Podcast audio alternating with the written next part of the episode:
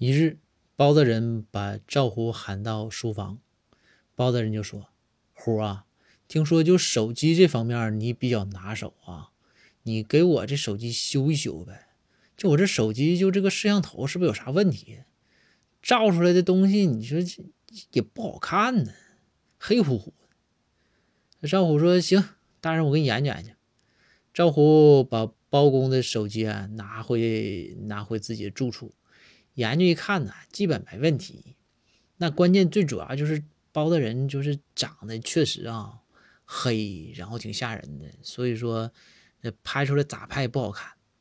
赵虎呢心想，那包大人给的任务啊，你也不能就说说大人家手机没问题。于是啊，这赵虎就给包大人手机里装了一个美颜的 APP。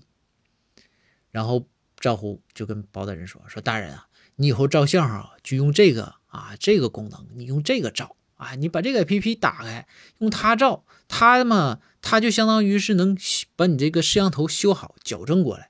原来那个你照相功能你别用就行了。